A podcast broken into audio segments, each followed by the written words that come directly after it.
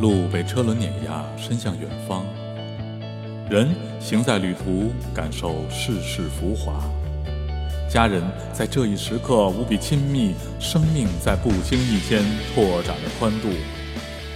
半路客，一万里不远，只在朝夕。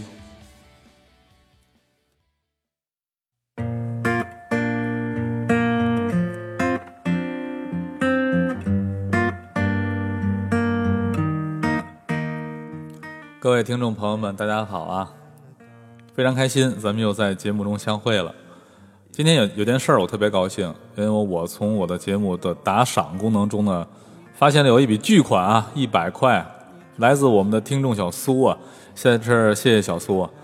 啊，我这人反正也是烧包，拿着一百块钱以后不知道怎么使，于是呢就买了一套录音设备，声音好听一点，也对得起咱们听众们。当然一百块钱不够，我自己又添了不到一千块钱。其实，在这儿呢，我也要谢谢小苏啊。关键不是说这一百块钱，关键是他说的一句话，我觉得挺感动的。就是我提到嘛，前一阵儿有天晚上凌晨一点多钟，我电话响了。当时呢，就是小苏给我打电话，然后跟我说，在美国开车的时候被人追尾了。当然，这个也没有人受伤，然后他们当时也没有在高速公路上已经下来了。当时他跟我说句话，我觉得特别的感动。他说车被追尾以后，脑子都懵了，然后这个时候除了我以外，想不到给任何人打电话了。突然间觉得好像自己是个被人信任的人呢，感觉特别好。当然啊，不，我并不鼓励大家半夜两点给我打电话啊。但是如果一旦有紧急情况发生，你们真的不知道怎么办好的话，呃，可以找我，好吧？前两天呢，我搭了一个微信群聊。很多我的听众们和跟我出去玩过的朋友们都在这个群聊里边，我们在里面讨论了一些问题。我觉得这是一个很好的方式。大家有任何问题的话，咱们在群聊，哎，聊出来以后呢，我拿我有心里有把握的，我跟你说，我没把握的话，回来我可以查一查，然后呢，把这样的结果呢做到我们的节目当中。因为这个群超过一百人了嘛，所以只能是这种拉人的邀请这种方式。大伙儿谁愿意往里进的话，可以通过各种方式联系到找到我，然后呢，咱们拉到这个群里来，一块儿分享分享大伙儿在旅途当中有意思的事儿。这前两天我们在群里就聊了一下，就是关于很多朋友在境外自驾的时候，特别是在美国啊，回来以后呢，收到了一些这个高速公路费啊、过桥过路费和一些加收了一些手续费和服务费。今天呢，一会儿我就给大伙儿讲一讲，在美国自驾的西海岸、东海岸这些高速费是怎么收取的，或者要怎么避免，或者话我们把钱怎么花到明处上，或者怎么能少花钱。这个呢，我会放在咱们节目的最后来说这件事儿。咱们呢，还是尽早的步入正题。今天呢，咱们主要讲西部大环线的其中一种走法，就是从佩吉出来，经布莱斯峡谷到盐湖城。讲这条路啊，大伙儿还要注意一个事儿啊，再提醒一下，因为在整个亚利桑那州北部佩吉周边呢是，呃，手机信号最差的地方。咱们买的很多 T-Mobile 的卡和 AT&T 的卡，在那都是没有信号的，只有 Verizon 的话是有信号的。所以说，如果你要去那儿的话，一定要在手机中备一个离线导航的一个软件儿。前一阵儿有朋友问我那个坦途用的怎么样，我说实话没用过。因为我手里头有 CJIC 跟 Navigon 这两个离线导航软件，所以我就没有再试别的。呃，本人个人感觉啊，CJIC 和 Navigon 都很好使，尤其是 Navigon 导航的效果是非常好，就是价格稍微贵一点。Navigon 的话，连摄像头什么的都算齐了，应该是五百多人民币。然后 CJIC 便宜一点，不到两百，一百多块钱。这两个我都试了试，都不错。咱们继续说，上一期节目呢，咱们提到从佩吉出发。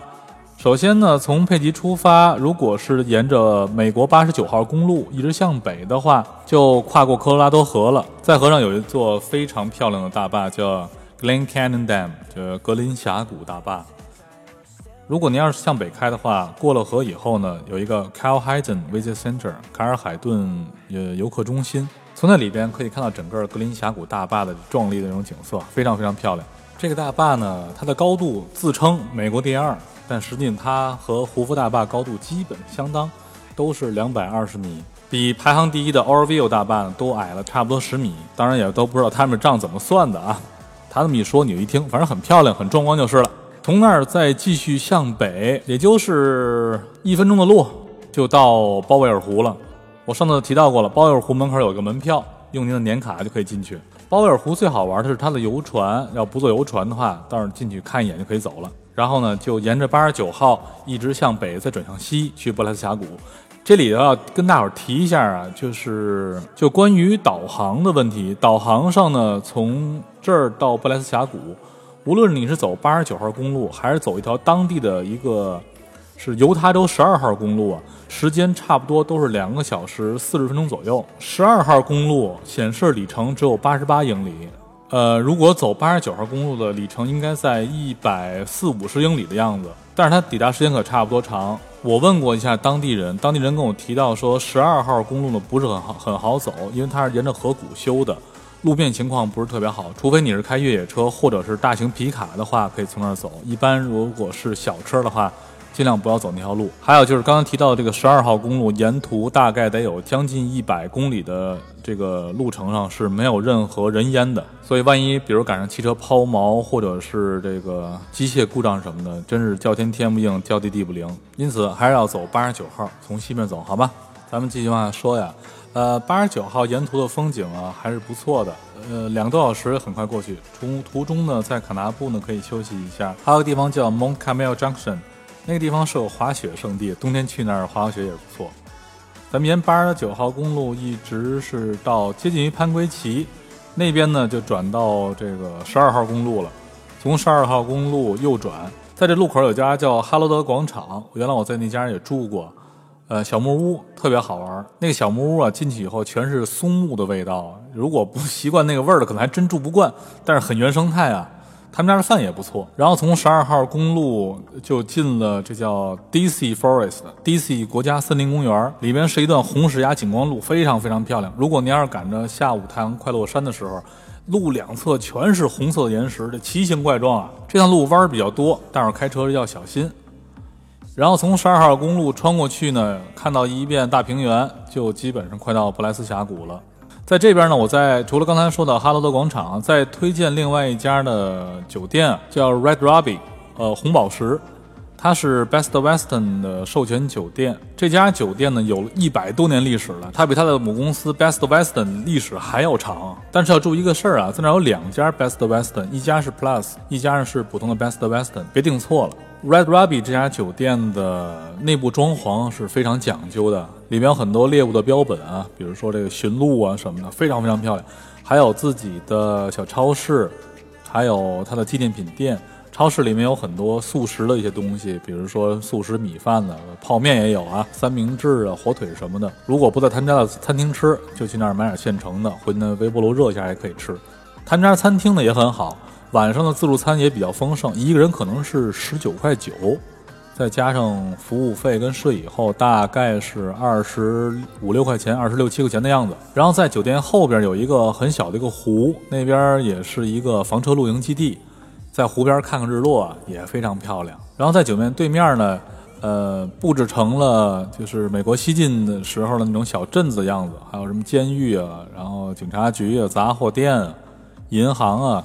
照的相也很漂亮，所以一般情况下，这一天我们安排就是早上起来从佩吉出发，一路走一路玩，最后呢下午抵达这红宝石酒店 Red Ruby Inn，在那边呢玩一玩，吃吃喝喝，呃买买纪念品。如果是他到的早的话，也可以提前就开车进到布莱斯峡谷，因为他这家酒店到布莱斯峡谷的大门开车就五分钟的时间。开进去以后呢，找一个好点的地方，比如说叫 Sunset Point 日落点，到那边呢去看看布莱斯峡谷的日落。好，咱们下面就说一说布莱斯峡谷的推荐玩法。呃，首先强调一点，布莱斯峡谷这个地方最大的特色是它的徒步旅行，但是反正要不是专业的玩徒步的，去布莱斯峡谷里面走一走的话，多少还真有点累，因为它里边坡比较多。呃，道路呢也都比较窄，所以呢，我就给大家推荐一条我们最常去、难度相对低一点，也是里程短一些的一条线路。当您进入布莱斯公园的时候，跟美国其他的国家公园是一样的，在入口呢会给您发一个公园的详细地图，同时呢还有一份报纸。这报纸一般就是现在公园的一些新闻和一些注意事项。比如说这两天呢，布莱斯峡谷中的有一个 campground，就是露营地啊，关闭了，就是因为附近的熊的活活动呢比较频繁，所以他呢就发这样的预警，就是建议大家。那些走 hiking 的人呢，一定要避让这些熊。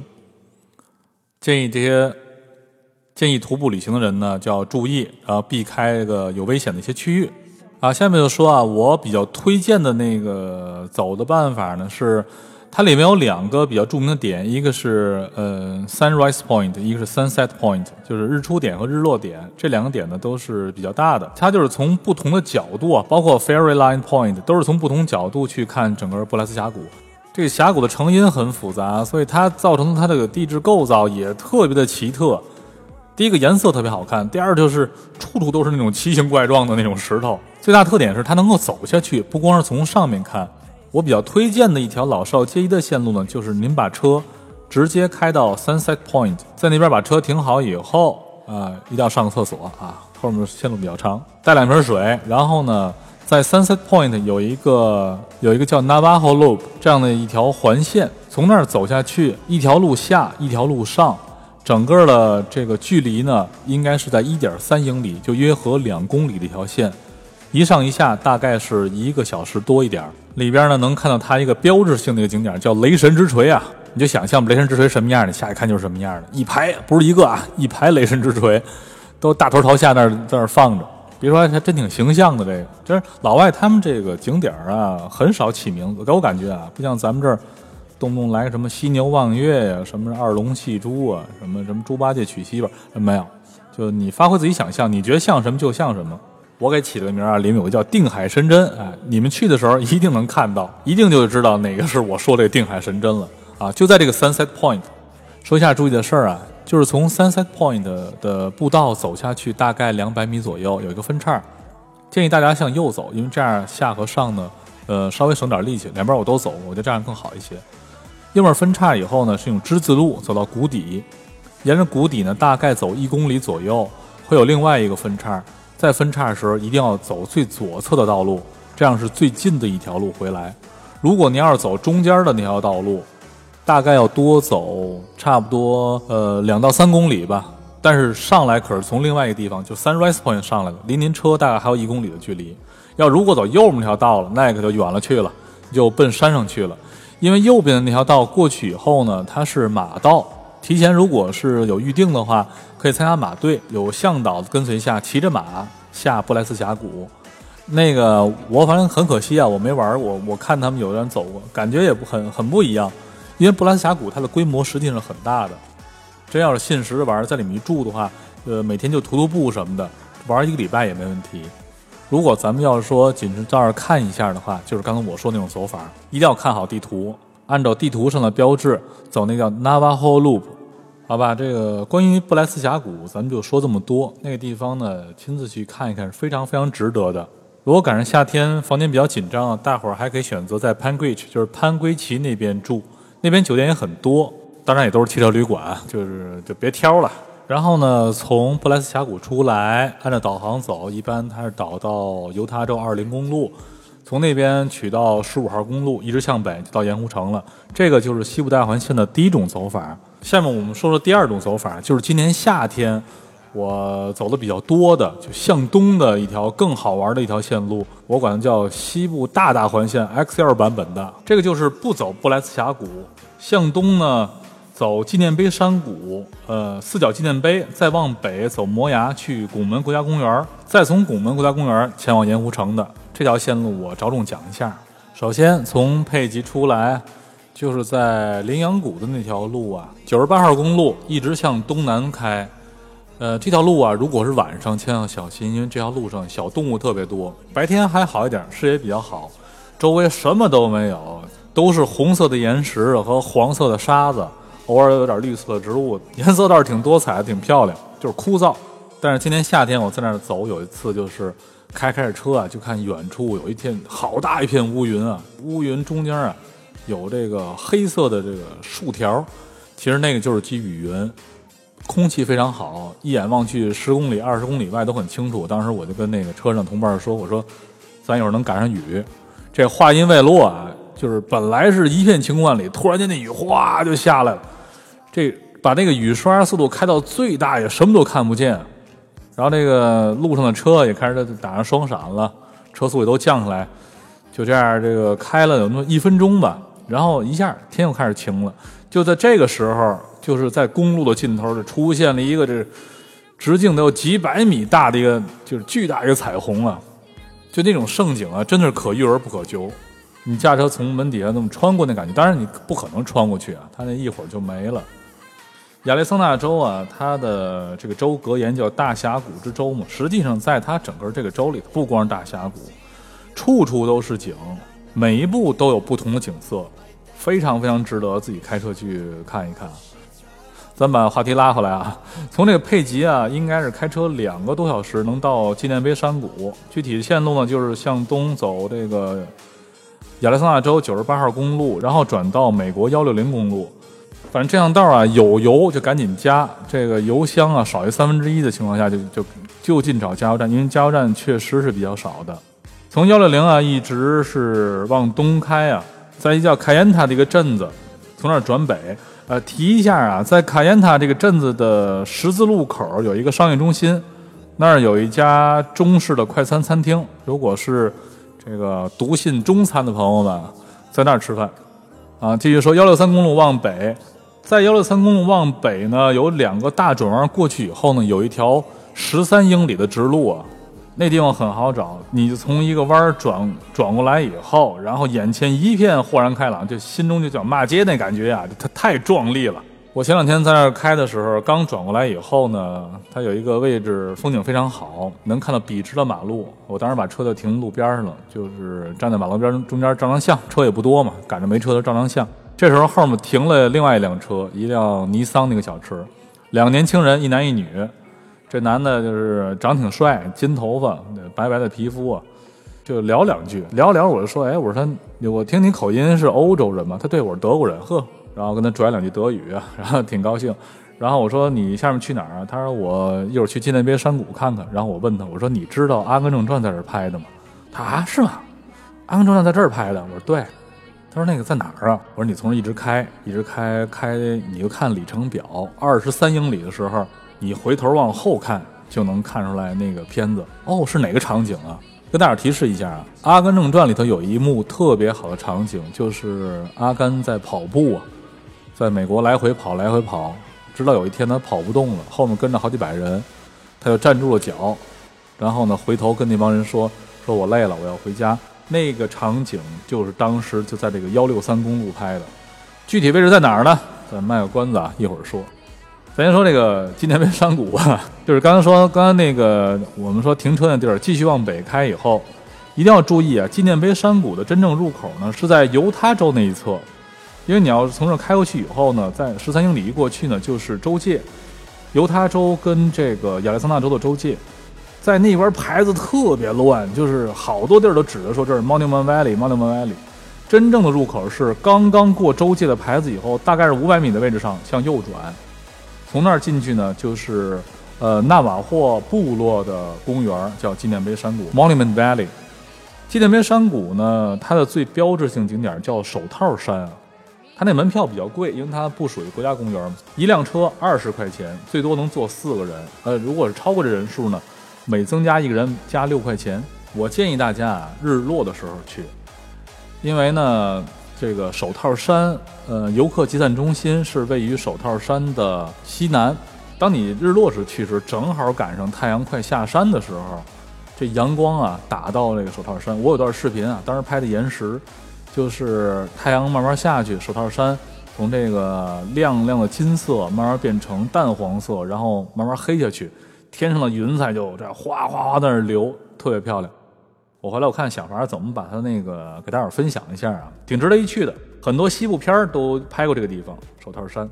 当然啊，在去手套山之前，其实大伙儿真应该去刚我说那个阿甘跑步的地方。这个这个老美也挺有意思的，他们这个做景点儿都做绝了。那个地方啊，就叫 f o r s t Gun Point，就是当年《阿甘正传》那个取景那个位置上，呃，辟出了一块停车场，所有人呢都可以去那儿，就是体验一体验阿甘当年跑步的样子。包括我现在微信头像嘛，有一阵儿就是换的就是这个地方照的照的相。我当时其实有件事感触挺深的，他为了让大伙儿好找，特意的在那个位置上立了一面美国国旗。当你要从幺六三公路开过州界向前开整十英里的时候，当看到美国国旗的时候，回头向后看，就是电影中出现的那幕场景。我前两天去的时候，把车停到那儿，然后想去公路上照张相嘛。这时候啊，过一个哈雷车车队，他们也是把车停下来，哎，照个相就走。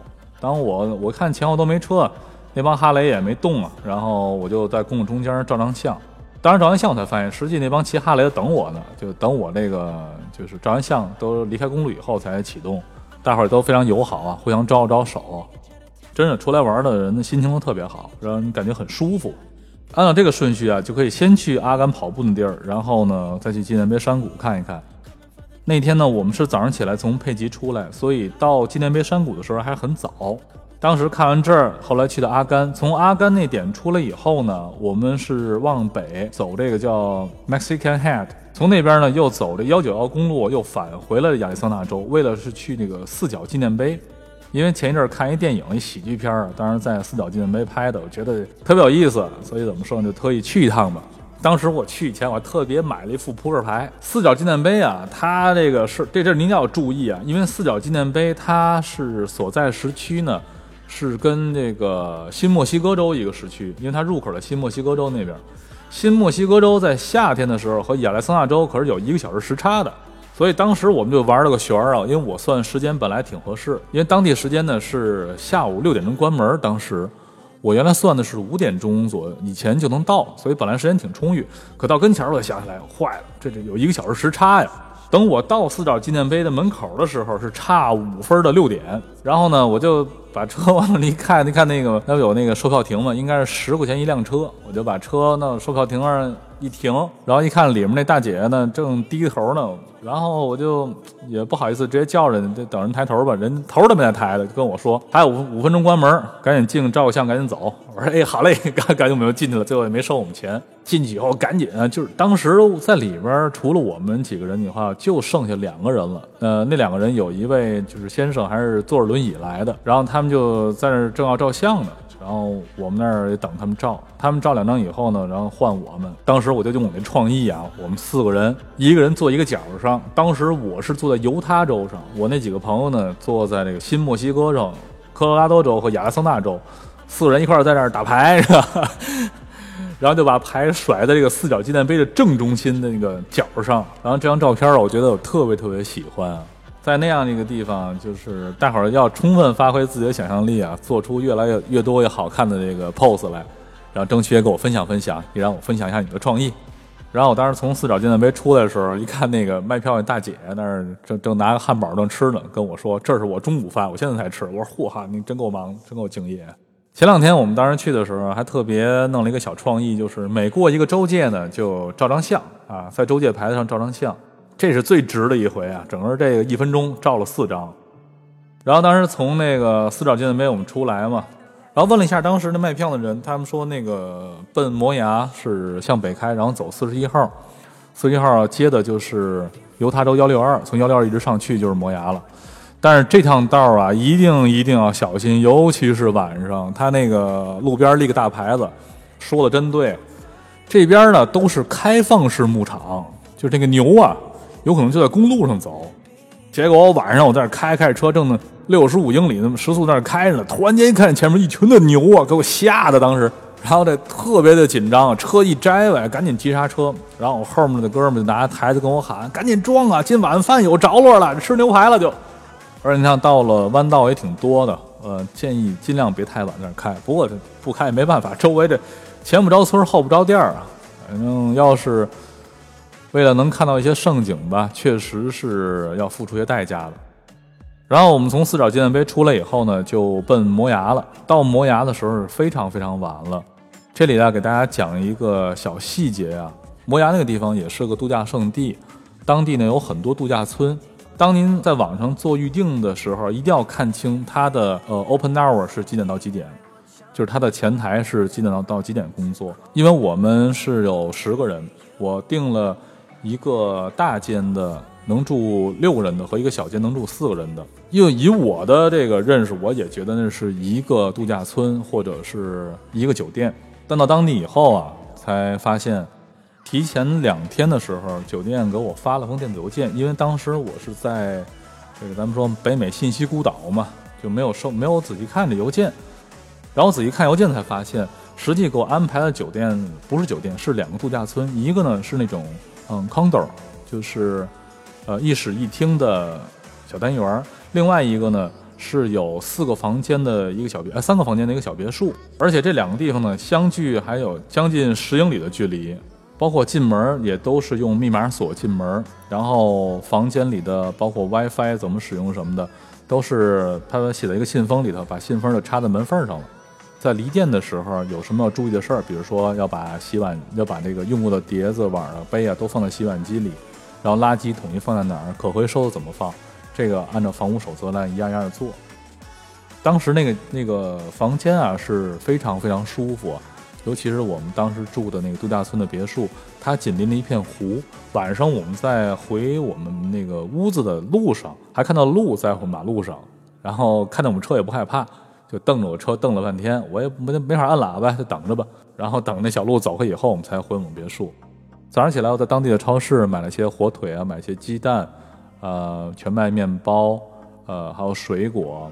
回到我们自己的小别墅里面，给他们做早餐。当时就是有点后悔，真真觉得在摩崖要值这个房间要早知道这种情况多住两天，湖边上划划船，再是说跟着那种钓鱼队去钓钓鱼，感受肯定会特别好。好了，早晨咱们从摩崖出发呀，就是要去这个拱门国家公园了。拱门国家公园从摩崖往北的话，也就是五六英里的路，非常非常近。但是记个事儿啊，去拱门国家公园之前把油加满了，因为从那儿再往北的加油站的油就特别贵，我这可是吃过亏的。拱门国家公园的规模也非常大，从南到北开到最远处的那个 Diva Garden Campground，大概得需要开半个多小时。这里边呢有几个值得看的东西，但是呢，相对而言，在拱门国家公园需要走路的地方比较多。呃，最有名的应该是有两个，一个呢是。叫 Delicate Arch，呃，叫精致拱门。精致拱门啊，那个地方从停车场走到那个拱门下面，大概得有这么一个小时的路，而且这个就是路面也不是很平，走起来很累的。另外一个呢，就是它最远处有一个叫 Landmark Arch 地标拱门，这两个应该算是拱门国家公园里边最有名的两个拱门了。当然，再往前还有啊，像那个。Devil's Garden，再往前有这个 Dark Angel，Double Over，，漂亮啊，是真漂亮。但是呢，对体力要求啊，确实太大了。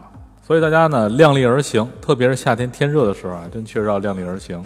当然，这路啊很好开啊，就是一条主干道，分出几个分叉来，你们根据自己的时间可以自己颠沛着来。我上次去的时候，当然在游客集散中心呢，还碰到一个人，然后特别特别热情啊，来了以后就问说：“你们是中国人？”我说是。他说：“你看，我给说句中国话，看你能听懂吗？”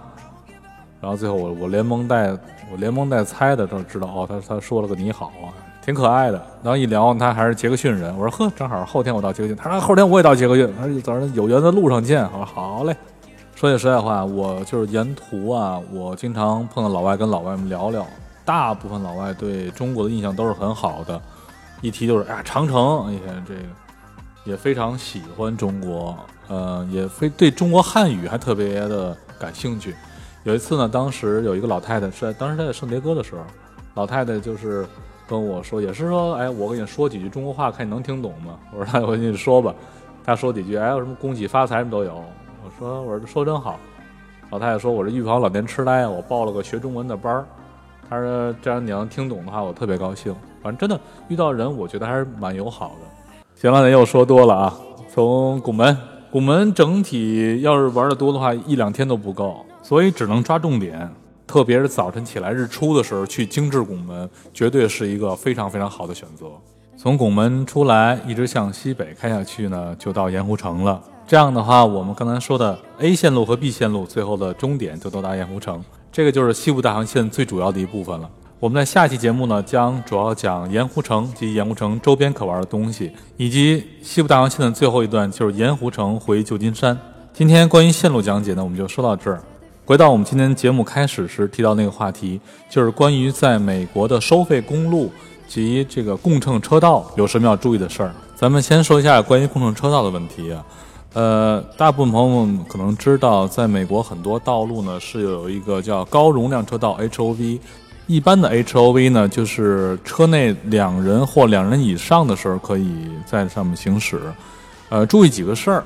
第一件事儿是不是两人的问题？因为在旧金山和洛杉矶啊，比如这样的地方呢，它有些地方的 HOV 呢是要求在某些时段是三人或三人以上才能进入共乘车道。具体的要求呢，在路边会有很明确的牌子上会显示，比如二加就是两人或两人以上。如果在标上，比如说。呃，A.M. 六点至十点，然后 P.M. 四点至八点，三家，那证明是这个时间段内只有三个人或三人以上才能驶入工程车道。第二个问题是，有些地方的共乘车道是需要你有有 E.T.C. 才能驶入的，比如说在洛杉矶周边，特别比如说爱十，它的共乘车道上面呢会有一个 Fast Track 的一个标志，是一个粉色的一个三角形，上面写着 Fast Track，然后在下面呢它会有一行。比如说，express lane 就是快速车道，到哪条路的出口是多少钱？然后有些地方下面会写，呃，HOV 二加 no Tour，就是两个人和两个人以上是没有高速公路费的。但是后面啊，比如说爱什，它有一还有一个字，一个斜杠，一个 W，然后我们上面写着 fast track，就证明说你必须装有这个 fast track 设备的情况下才能走那条车道。因为呢，在洛杉矶这边，你要申请 Fast Track 以后呢，Fast Track 上会有一个开关，就是打开到你车内有几个人，我是两个人，我还是三个人，我还是一个人，人数不一样情况下，走 Fast Track 的它所用的那个高速费也是不同的，所以这事儿要千万千万注意。如果是你要是误入 Fast Track 车道了，比如说你要是第一次，这个会被认定为误入，上 Fast Track 的公司网站呢，就可以在网上交费。但如果是第二次、第三次，后面可就不能按误入来这个来处理了。当然呢，在租的车时候呢，可以向租车行租用这个 Fast Track。但是说句实在话，走西海岸还有西部大环线乃至黄石啊，这个意义真的不大，因为租金都是按天算的，实际你根本用不上几回。刚才说是洛杉矶，然后再说说旧金山。旧金山是这样的。呃，除了一些过桥的线路，反正我遇到的，比如说这个呃五八零啊、八八零啊这样高速上面的呃这些标识呢，就是呃快速车道，如果是有 fast track 的话，一个人开是多少钱？如果是两个人或者有些现实路段是三个人以上，三个人和三个人以上情况下是呃 toll free 的，就是不用交高速费的，这个是不需要装 fast track。它只要没有标 with fast track 或者 fast track required，只要没有标这个是不需要装的。呃，这事儿我也印证过，因为这个官方给的说法是，如果你车里头有两个人或三个人的情况下，你装有 fast track 了，这个时候你要走 HOV 车道的话，你是需要把 fast track 给遮挡住的，谨防的扣费啊。所以说，旧金山跟洛杉矶是不一样的。再重复一遍，旧金山及周边大部分道路 HOV 是不需要有 fast track。就可以走的，但是洛杉矶周边的很多道路不是所有啊，很多道路是需要有 fast track 设备才可以走这个快车道。具体哪条道路能走，哪条道路不能走，大伙儿看这个道路上的标识，有这样一个意识啊，看一下道路的标识和这个宣传公告板。下面咱们简单说两句这个高速收费的事儿啊，呃，比如说西海岸的西海岸的系统主要以一个 fast track 这个系统为主。Fast Track 系统主要用的几个方面，第一个，比如说过桥，旧金山周边的所有桥梁的话是都有 Fast Track 通道的，除了金门大桥以外，剩下其他的所有的桥都是有这个现金通道，只有金门大桥是只有 Fast Track 通道或者叫 Pay by Plate 通道。对，金门大桥那个情况比较特殊，过别的桥的话都可以交现金，但是过金门大桥的话，对于租用车辆，官方要求是。必须在通过呃，必须在过桥之前就要上那个金门大桥 Fast Track 的网站去买一个一次性过桥许可。正常的车辆是可以在过桥后四十八小时之内来交费的，但是租用车辆要求是要在过桥之前这个上网买，费用应该是七块五毛钱吧，单向收费是由北向南收费，由南向北是免费的。所有这个旧金山周边的桥梁都是出旧金山免费，进旧金山收费。在南加州，就是比如说像 I 十、I 五这样的高速，有些路段呢，它是要求你有 Fast Track 才能够进入的，不管你车里是一个人还是多人驾驶。然后在圣迭戈 I 五进圣迭戈有一段路，呃，有快车道，这个快车道是需要有 Fast Track 才能走的，这个也要注意。反正到了南加州，见着这个 Fast Track 就是那个粉色的三角标志的，如果您没有这设备的话，就不要走。然后另外一个我遇到的这个有快车道的地方，在西海的话，也就到盐湖城。盐湖城的规矩跟刚才我说的是旧金山是一样的。如果您要是多人驾乘的话，是可以进入这个 HOV 的快车道的，不需要有 ETC 设备。总结一下，就是西海岸的 ETC 呢，租的这个意义啊不是很大啊，这是西海岸的情况。先说东海岸。东海岸那边的设备呢，从缅因州开始一直到北卡，它用的都是一套系统，就是 Easy Pass。Easy Pass 在东海岸租车有两种情况，一种情况呢是每天的一个服务费，外加你跑了多少；另外一个就是一个十三块九毛五吧，可能是大概这价格啊，一天这个包日，随便怎么跑就这价格封顶，再加上税跟服务费。我一般情况下走东海岸的话，我都是办一个 Easy Pass 封顶，因为东海岸的交费方式呢比较烦人，它很多地方呢是开一段路就交次费。如果你要是有 Easy Pass 的话，你就大大方方从这个路上直接开过去；如果没有的话，得把这个车从高速上得开下来，开到那叫 Tour Plaza，开下来以后呢，再交完费以后再回到高速，这很麻烦。这个，另外一个就是比如说像过巴尔的摩呀，呃，这样比较堵车的地方呢。如果你要有 Easy Pass 的话，你才能够进入这快车道。这个高速费很低呀，一般两毛五、五毛，呃，多了是一块，就是高速费很很很便宜，很便宜。但如果你要没有 EC Pass 的话，你就只能在外面堵着，就进不了这快车道。所以对于东海岸来讲的话，我建议东海岸的如果是租车的话，建议租这个 EC Pass。具体是包日封顶还是随走随交，这就看您的行程和您的里程来定。对于我来讲，以前像比如说，呃，五天跑纽约、费城、华盛顿这样线路，我都是买这封顶的，因为比如林肯隧道，一进隧道就十好几块钱出去了，呃，整体还是合适。最后简单说两句佛罗里达的问题。佛罗里达呢是叫三 pass，三 pass 这个车行的手续费很低，一天呢可能是两块钱。三 pass 不用任何设备，它直接呢是通过拍你的车牌照，然后计费。租车行租的车，一般情况下是这样的：这一天呢，它只要被拍到一次，它就收取一个大概是两块钱左右的一个手续费。然后呢，呃，具体被拍到多少次呢，再加多少次的钱。呃，大部分都是拍一次两毛五，拍一次五毛。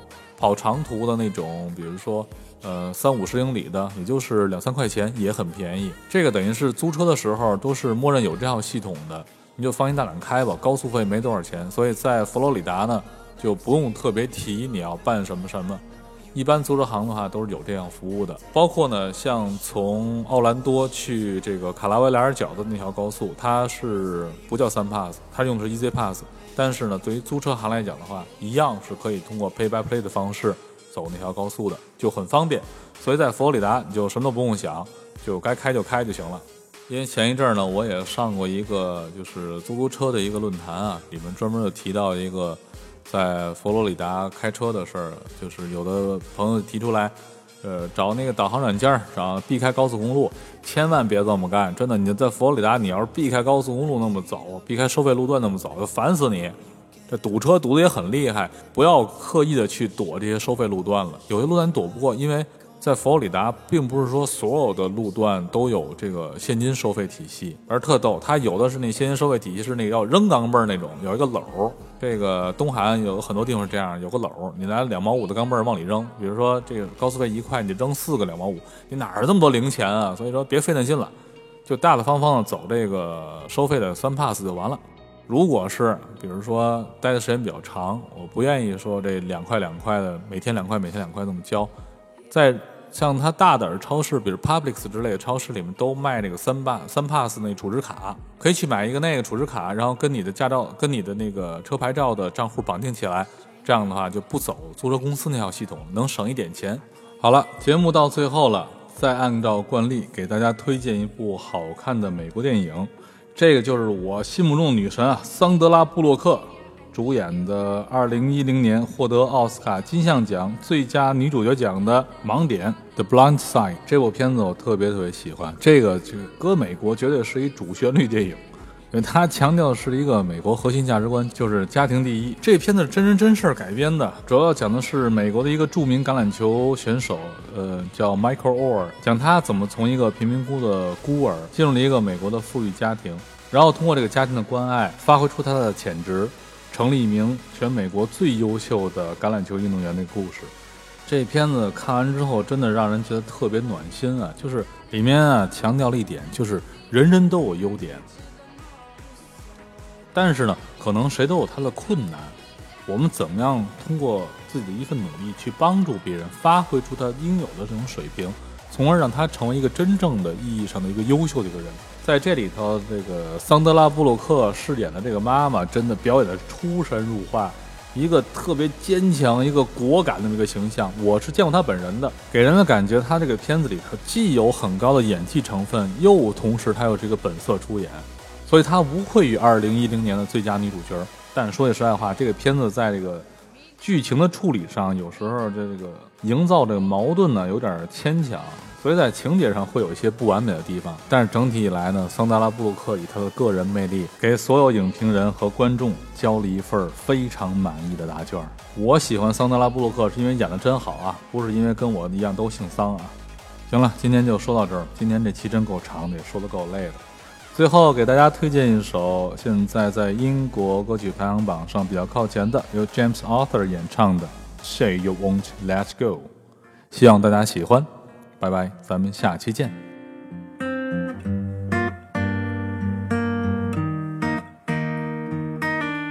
I met you in the dark, you lit me up, you made me feel as though I wasn't off. We danced the night away, we drank too much.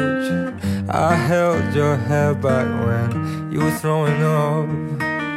Then you smiled over your shoulder. For a minute, I was stone cold sober. I pulled you closer to my chest. And you asked me to stay over. I said, I already told you. I think that you should get some rest. I knew I loved you then, but you'd never know. Cause I played it cool and I was scared of letting go.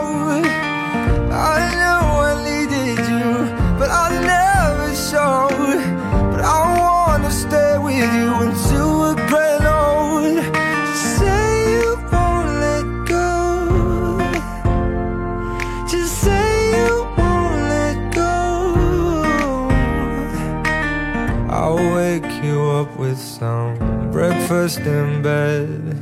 I'll bring you coffee with a kiss on your head. And I'll take the kids to school, wave them goodbye. And I'll thank my lucky stars for that night.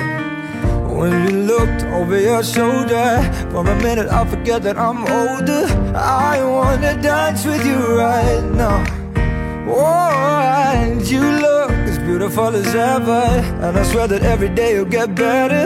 You make me feel this way somehow. I'm